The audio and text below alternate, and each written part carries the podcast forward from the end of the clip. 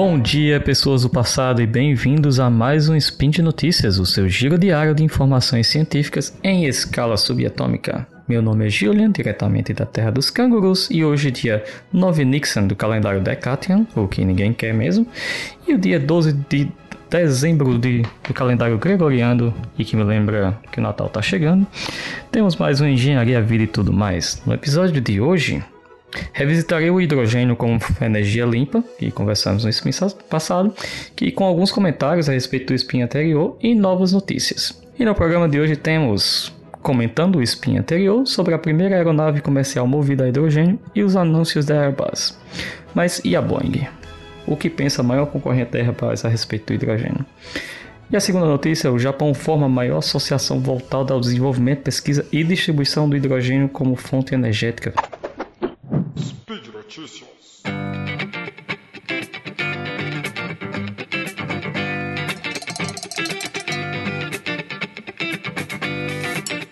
Então, pessoal, um dos nossos queridos ouvintes pediu para que comentasse um pouco a respeito do que outras empresas aéreas estão desenvolvendo no lado do hidrogênio como fonte energética, mais especificamente a Boeing, por ser a maior concorrente Airbus do spin anterior. E só uma recapitulada rápida do nosso spin anterior, nós comentamos que foi feito o primeiro voo de uma aeronave comercial movida a hidrogênio e que nesse voo todo o conceito de produção e distribuição do hidrogênio também foi apresentado. Então, nesse mesmo spin, comentamos que a Airbus tinha apresentado seu plano de desenvolvimento e produção de três aeronaves movidas a hidrogênio até o ano de 2035. Mas por que um plano tão longo? Por que 2035? Então, na aviação, as empresas apresentam seus projetos e eles só desenvolvem por completo esse projeto quando se tem um número mínimo de pedidos ou contratos de quem quer comprar. Por ser um desenvolvimento muito caro e que não dá para ficar lançando conceitos físicos antes de vender, é por isso que eles montam esse plano, que eles vendem e tem todo o tempo para desenvolver, produzir, testar e tudo mais, e entregar seus aviões. Mas e onde entra a Boeing nessa história? Então, essa mesma pergunta foi feita por especialistas e investidores da empresa. A Boeing ficou meio que de recalque com o anúncio da Airbus. De acordo com os seus executivos, a empresa não acredita muito que essa tecnologia seja viável em larga escala em tão pouco tempo. Mas, de acordo com especialistas da área, esse anúncio da Airbus com certeza vai fazer a Boeing se mexer um pouco internamente para não perder investidores e também não perder o tão concorrido market share dela. Então, companhias aéreas tendem a usar um, uma única empresa em suas linhas de aviões. Então, sei lá, a TAM, ela usa muitos aviões, se não me engano, são da Boeing. Ou Airbus, se não me engano. Airbus A320. Então, essas empresas elas compram uns 20 aviões de uma vez. Então, se você perder um contrato como esse, você perde muito dinheiro. E se essa tendência do hidrogênio pegar mesmo e a empresa não estiver preparada, ela pode perder bastante espaço no mercado e isso não é bom para ela. Mas em defesa da Boeing, ela foi uma das pioneiras na prova de conceito de aeronaves movidas a hidrogênio. Isso nos anos 2000 ainda. Inclusive em 2008, ela apresentou e demonstrou em voo a aeronave movida a hidrogênio. Porém, essa não era uma aeronave comercial como do spin anterior. Essa mesma aeronave, que a Boeing apresentou em 2008, movida a hidrogênio, ela também foi utilizada para uma prova de conceito de aeronaves movidas a motores elétricos com armazenagem em bateria. Então, tipo o carro elétrico hoje em dia. Então, meus amigos, como podemos ver, o que vem à mídia é só a ponta do iceberg do que as empresas têm pesquisado internamente. Então, minha pulga atrás da orelha fala que a Boeing está sim pesquisando a respeito, porém não está pronta ainda para apresentar um projeto completo, como a Airbus fez. E vamos esperar um pouco e vamos ver um anúncio da, da Boeing muito em breve. Ok? Se eles anunciarem, trarei aqui para vocês também. Ok? Vamos para a nossa segunda notícia. Nossa segunda notícia vem sendo tema de anúncios desde outubro de 2020. E o motivo de eu não ter trago antes era porque era só uma promessa. Porém, agora em dezembro, essa promessa se tornou realidade e vamos comentar a respeito e tentar abrir um pouco a discussão do quão importante essa associação pode ser para a tecnologia do hidrogênio no mundo inteiro. Eu vou deixar o link da, da, do anúncio da Toyota, porque ela demonstra bem detalhadamente o que essa associação está planejando e quais são os próximos passos dela, ok? Então, os primeiros anúncios públicos a respeito começaram a aparecer no início de outubro, como com gigantes japoneses anunciando que iriam se reunir para a construção e expansão de uma sociedade do hidrogênio para promover a formação de uma rede de distribuição e formar parcerias globais no setor. A princípio, esse grupo foi formado por nove empresas, dentre elas nada menos que, como falei, a Toyota, a Kawasaki das motos lá que vocês conhecem, mas porém a Kawasaki é um grupo gigantesco, a Toshiba, que é outro grupo gigantesco, eles não só fazem televisão, a Kansai e a Sumitomo, que são outros grupos gigantes japoneses. A intenção inicial era trabalhar em parceria e colaborativamente com empresas e organizações ao mesmo tempo que trabalham na construção de uma rede mundial completa de, de produção, distribuição e demanda de hidrogênio, que a demanda também é muito importante. Então, simplificando um pouco o plano de ação e comentando a respeito, temos primeiro ponto: comercialização e regulamentação.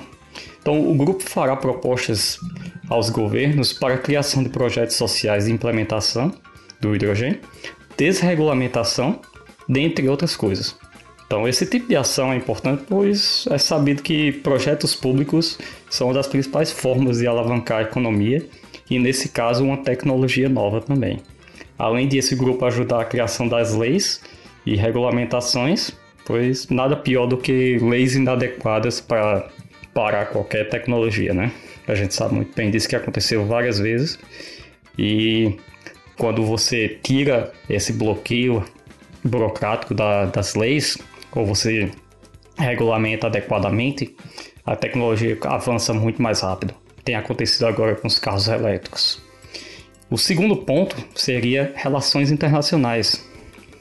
Então, o grupo vai colaborar com outras empresas do setor com o Hydrogen Council, que é o Conselho Global do Hidrogênio, e promover o velho Network Global. Então, nosso querido Fencas pode debater melhor nessa área de relações internacionais, mas é muito importante que você tenha um network para você conseguir vender a sua ideia, para você criar demanda, que é o que eles querem, é criar demanda. Se você tem demanda, você tem a oferta. E é isso aí. Então, é mais um ponto que essa associação vai trabalhar pesado. E o terceiro ponto, que para mim é um dos importantes, mais importantes também, é a pesquisa. Então, o grupo realizará pesquisa e análise, compartilhação e disseminação da informação. E irá também preparar relatórios de pesquisa no que eles pesquisarem e descobrirem, para ser compartilhado entre eles e até com o público geral. Então, a gente sabe que não existe nova tecnologia sem pesquisa e não existe pesquisa sem investimento. Então, quando você tem um grupo desse tamanho com poder de financiamento que eles têm, é, a chance de desenvolver a tecnologia e promover a demanda, promover o, a aceitação global é muito maior do que se, se fosse cada uma dessas empresas trabalhando separadamente por conta própria no setor em que ela atua. Então a Toyota pode investir muito no setor de carro e produção para ela e distribuição, porém você precisa de uma empresa de é, logística de navios para que você amplie a parte de distribuição para ser uma parte mais global. Então é uma relação de ganha-ganha entre todas essas empresas. E, mas vamos voltar um, um pouquinho para entender por que, que essas empresas decidiram se juntar e formar essa associação, principalmente empresas japonesas. Então, elas são japonesas, então elas estão entre elas querendo que o Japão se torne uma liderança global nesse ramo. Então, primeiro, toda a questão do aquecimento global. Então, os governos estão investindo muito para que a emissão de carbono diminua. O hidrogênio, como a gente sabe, quando ele é utilizado como é, energia, o seu substrato é água e O2. Então é muito, é muito simples. ela não polui, é praticamente zero poluição. E com isso, a gente pode ver que tipo a Alemanha lançou em 2020 o seu plano estratégico local para desenvolver o hidrogênio. E a gente já falou anteriormente que a BMW, a Mercedes e a Bosch vem investindo bastante no setor. Então a Alemanha está protegendo suas empresas também, investindo muito dinheiro nesse setor. A própria Europa, a região do euro em si, como um global, como um todo, é, também tem lançado planos de emissões zero há um bom tempo e em 2020 lançaram um plano estratégico para promover o uso do hidrogênio. Além disso, tem a Inglaterra, que também já lançou o seu plano estratégico de promoção de hidrogênio, e a gente também já falou aqui de, de empresas importantes no setor vindo da Inglaterra.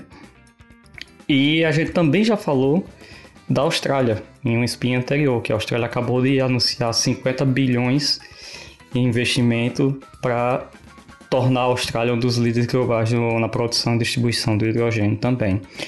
Então deu para entender um pouquinho do recado, né? Tem muito dinheiro público disponível no setor, corroborando um pouco com o que a gente falou há pouco, que o maior apoiador é o próprio governo. Então, se eles, eles têm muito dinheiro para investir, qualquer tecnologia pode avançar com relação a isso. E se olharmos mais de perto nos nomes que compõem esse grupo principal, temos a Toyota, que há muito tempo vem investindo no setor com seus carros a célula combustível e sua rede de distribuição de hidrogênio, junto com a Hyundai e a Honda, temos também gigantes do ramo de produção de energia, manufatura e logística. Então, nessas nove empresas, eles já conseguem co co cobrir boa parte da produção, distribuição, demanda. Porém, eles têm todas as cartas na manga para aumentar também todos esses setores com os contatos que eles têm. Então, como pode ver, pessoal, o mundo está se movendo e procurando alternativas para o aquecimento global. Mas nada vem de graça nessa vida, né? Então, as empresas visam oportunidades e lucros e os governos precisam atender às suas metas de emissões. Então, nada melhor do que unir o útil ao agradável. Vocês também já sabem que, ou já perceberam, que eu sou um grande defensor da tecnologia antes mesmo dela começar a bombar, como vocês estão vendo nos meus últimos spin, que está tendo anúncio toda hora de desenvolvimento no setor. Agora eu quero saber de vocês o que vocês estão achando desse mundo paralelo ao que é mais relatado na mídia como alternativa energética. Então falem aí, deixem nos comentários. E por hoje é só. Lembro que todos os links comentados estão no post. Deixe lá também o seu comentário, elogio, crítica ou dicas. Lembra ainda que esse podcast só é possível acontecer por conta do seu apoio no patronato do SciCast, tanto no Patreon, Padrim e no PicPay. Um grande abraço de canguru e até a próxima.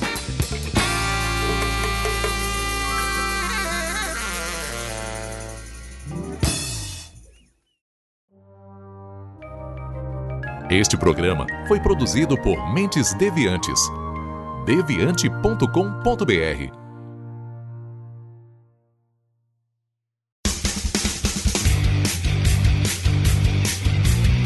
Cortes, edição de podcast.